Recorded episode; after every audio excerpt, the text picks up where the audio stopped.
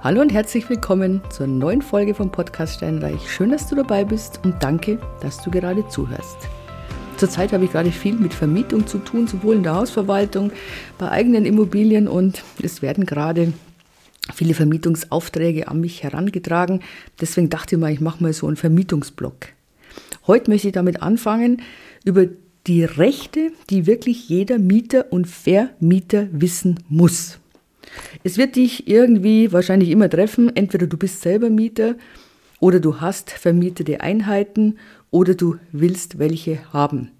Wahrscheinlich trifft es dich auf die eine oder andere Art. Deswegen dieser Blog. Lass uns doch heute gleich mal anfangen mit dem, was sich in 24 ändern wird. Und zwar geht es um die Gesetzesänderung bezüglich der Kabelgebühren. Jetzt ist es ja so, bislang war es immer so, du hast einen Kabelanschluss im Haus, also auch in einem Mehrfamilienhaus, macht man einen Sammelvertrag, einen sogenannten Mehrnutzervertrag und da gibt es günstigere Gebühren, die kosten 102 Euro irgendwas. Und die Leute haben sich gefreut, haben dann immer Kabelfernsehen geschaut, weil du musst dir das so vorstellen, das ist aus der Historie raus. Das war ja, es war ein, ein Wunder, wo plötzlich erst bei analog an Antenne mit fünf Programmen vielleicht und plötzlich kam das Kabelfernsehen und man empfing plötzlich 20, 30 Programme und das war Wahnsinn, es war toll. Und deswegen haben die Kabelanbieter, die ja nicht blöd sind, haben das sofort so Mehrnutzerverträge gemacht für die großen Häuser. Oft haben das die Bauträger noch abgeschlossen, übrigens immer noch. Also das ist immer noch gang und gäbe, dass das die Bauträger abschließen, solche Verträge. Und die sind in der Regel sehr langlaufend. Sprich, zehn Jahre ist ganz normal. Ja, also die haben sich gefreut, die meisten, und ähm, waren glücklich mit dem. Aber in den letzten Jahren war es eben mehr und mehr so, dass die Leute gesagt haben, Mensch, nee, Kabel brauche ich nicht. Wir haben ja in den letzten 14, 40 Jahren einfach auch mehr ausländische Mitbürger, die dann gesagt haben, ach ja, Mensch, ich das eine oder andere das empfange überhaupt nicht über Kabel. Meine Programme, die ich haben möchte, die kriege ich nur über Satellit, die kriege ich vielleicht nur übers Internet. Internet war aber auch so eine Sache. Ich weiß jetzt nicht, wie es jetzt bei dir ist, aber bei den Gegenden bei uns und auch bei uns selber im Haus, ohne Glasfaser, du hast keine ruckelfreie, tolle, tolle Leistung vom Fernseher. Also da bleibt immer wieder mal der Ton hängen oder das Bild bleibt hängen. Aber das Ganze ändert sich gerade. Das ändert sich gerade, weil die Glasfaser kommt. Insgesamt sind ungefähr 10 Millionen Menschen von dieser Neuregelung betroffen. Und jetzt ist halt die Frage, wie geht man damit um?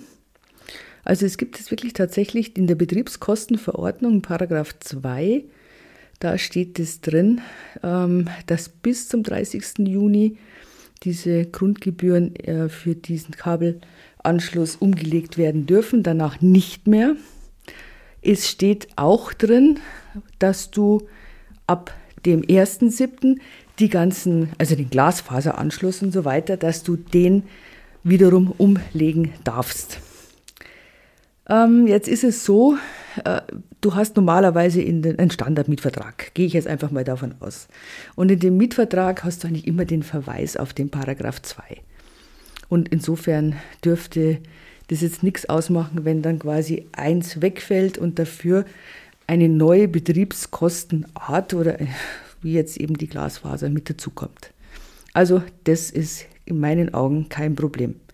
Ja, was machst du jetzt mit dem sogenannten Nebenkostenprivileg, das fällt? Ich habe da vorher gesagt, es gibt immer oder nicht immer, aber meistens diese langlaufenden Verträge und es gibt aber in dem Fall tatsächlich ein Sonderkündigungsrecht. Vielleicht musst du das so machen, dass du sagst, okay, du schreibst die Hausverwaltung an und bittest darum, dass dieser Tagesordnungspunkt auf die, in der nächsten Versammlung dass der besprochen wird, sollte man diesen Sammelvertrag behalten oder kündigen. Durch die Ausbau von den Glasfasern, wie ich es eben schon erläutert habe, und die machen, die geben jetzt richtig Gas im Moment. Also bei uns ist wirklich, es werden Straßen wirklich aufgerissen. Es gibt neue Methoden, wo die zum Teil gar nicht mehr so tief runter müssen unter die, ähm, unter die Teerschicht, unter die Deckschicht. Und das ist in, sagen wir mal, drei Jahren, würde ich sagen, ist Deutschland gut abgedeckt. Bis dahin hat man zwar eine gewisse Lücke, auch das ist so, aber ja, bis dahin ist es, glaube ich, in ein paar Jahren, da schaut keiner mehr Kabel. Du wirst vielleicht ein Problem haben in kleineren Mehrfamilienhäusern, in Einheiten, denen vorwiegend ältere Menschen leben, weil die sind es gewöhnt, das Kabelfernsehen, das reicht ihnen. Mit den neuen Medien kommen sie dann nicht mehr so zurecht, da müssen sie einen neuen Vertrag abschließen und ja, wie geht denn das mit dem Internet und hier ein Kästchen und da ein Kästchen und vielleicht eine zweite Fernbedienung. Also das kann sein, dass die das gar nicht wollen und dass du Gefahr läufst, dass dieser, Versammel, äh, dass dieser Sammelvertrag tatsächlich behalten wird. Also es muss eine Entscheidung getroffen werden in der Eigentümerversammlung, wenn es denn auf der Tagesordnung steht und ich würde das auf jeden Fall empfehlen. Und wenn es abgelehnt wird, dann kannst du es ja nach zwei bis drei Jahren wieder auf die Tagesordnung bringen lassen und bis dahin musst du den sauren Apfel beißen. Das heißt für dich, du kannst jetzt nicht zu dem Mieter sagen, hey lieber Mieter, willst du es nicht doch behalten und mir das zahlen? Sagt er, ja, behalten will ich schon, aber zahlen will ich nicht. Und der hat recht. Also du musst es ihm kostenlos zur Verfügung stellen. Jetzt sagen ein paar Findige, haha, erhöhe ich natürlich die Kaltmiete sofort. Das kannst du nicht machen, wenn du einen Staffelmietvertrag hast. Das kannst du nicht machen, wenn du einen Indexmietvertrag hast. Das kannst du allenfalls machen in Absprache mit dem Mieter. Aber bitte, welcher Mieter ist begeistert, wenn du um 5 Euro die Miete ähm, erhöhst? Und das finde ich auch ein bisschen kleinlich, muss ich ganz ehrlich sagen.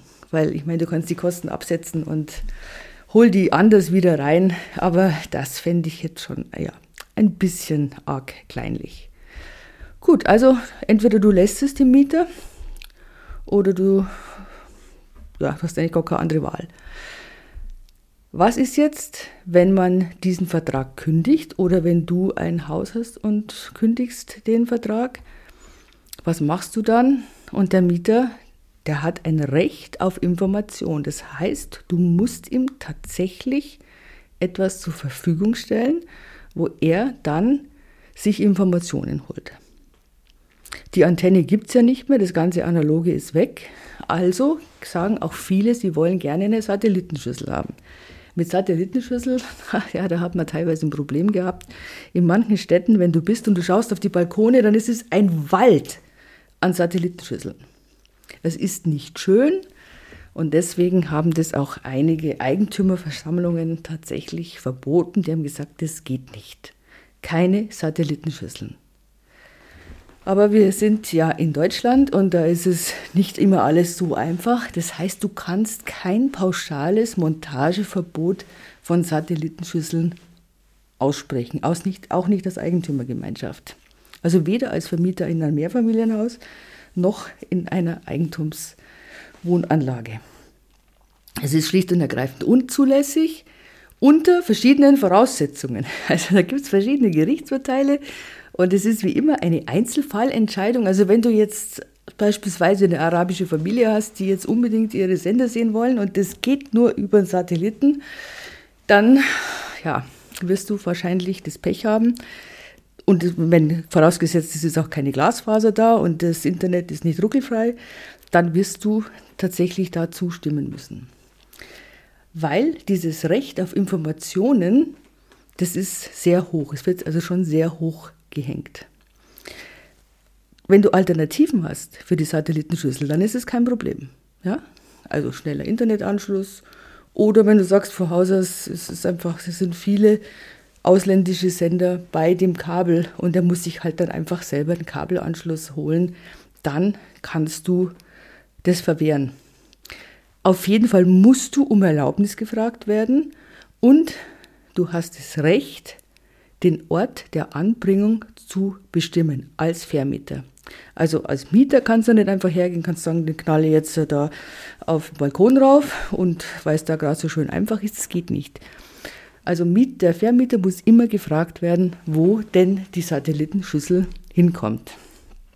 Ich bin gespannt, wie das alles nur wird. Ich glaube, das haben jetzt noch nicht so wahnsinnig viele auf dem Schirm und vor allen Dingen noch nicht so viele ähm, Hausverwaltungen. Also das müsste eigentlich im nächsten Jahr eigentlich hätte es ja heuer schon drauf müssen. Man hätte sich heuer schon verständigen müssen über dieses Sonderkündigungsrecht, weil ich weiß jetzt nicht genau, wie lange das läuft, wann man das tatsächlich dann aussprechen muss. Also das ist ein wichtiges Recht und eine wichtige Pflicht, die du sowohl als Mieter als auch als Vermieter wissen musst. Als nächstes, was noch ist noch ganz wichtig, ist die Kaution. Kaution kannst du ja bis, also man verlangen als Vermieter bis zu drei netto Kaltmieten, also netto, nicht brutto, nicht die Warmmiete. Der musste das aber nicht bar geben, der Mieter, sondern er hat verschiedene Möglichkeiten für die Bezahlung der Kaution. Entweder er sagt, ja, ich habe hier eine Bankbürgschaft, also das geht, da bürgt die Bank dafür, der, der Mieter verpfändet praktisch dieses Recht an eine Bank oder aber eine Zahlung in Monatsraten.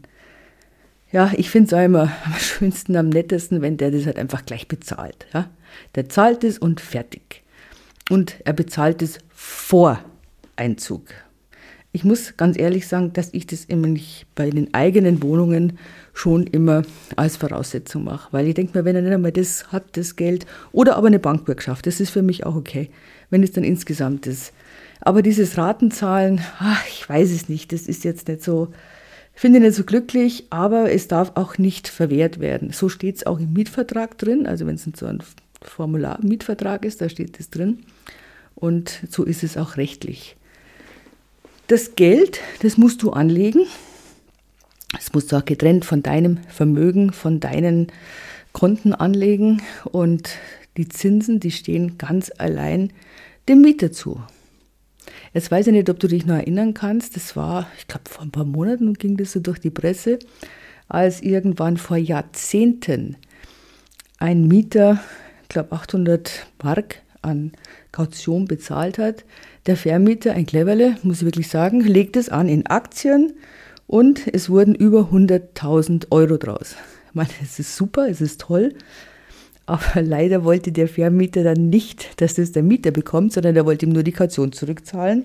Dann kam es zur Klage und tatsächlich haben die gewonnen und haben die ganzen 100.000 und mehr Euro zurückbekommen als, als Investment. Toll, wenn man so einen Vermieter hat, Meistens ist es nicht so, meistens hat man einfach so, das liegt mir auf so. Also ich habe zum Beispiel so ein Kautionskonto, das nennt sich auch so, Mietkautionskonto, da sind die ganzen verschiedenen Kautionen drauf. Kann ich nur empfehlen. Das ist strikt getrennt von jedem anderen Vermögen. Man sieht genau, wie viel Zinsen. Ich meine, Zinsen waren in den letzten Jahren ja wirklich kein Thema. Da gab es ja überhaupt nichts. Und das ist eigentlich eine saubere Sache. Andere haben so richtige Kautionssparbücher weiß ich jetzt gar nicht, ob das was kostet, wenn man so ein Kautionssparbuch anlegt. Muss ich jetzt ehrlich sagen, bin ich jetzt direkt überfragt, weil ich das eben immer mit diesem Mietkautionskonto mache und das hat sich absolut bewährt, kann ich empfehlen. Ja, das sind eigentlich so zwei der wichtigsten Sachen, die man wissen muss bei Vermietungen jetzt gerade. Und wir machen das nächste Mal weiter mit anderen Rechten, die man nur kennen sollte, die mir jetzt gerade aufgefallen sind, eben bei den Vermietungen, die gerade laufen.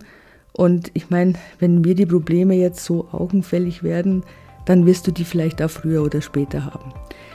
Sei bei der nächsten Folge wieder mit dabei, wenn es um die Rechte der Mieter und Vermieter geht. Da reden wir dann über die Nebenkostenabrechnung und ein paar andere Sachen, die mir eben dann so aufgefallen sind. In diesem Sinne, tschüss und viel Spaß. Bis zum nächsten Mal. Deine Ute.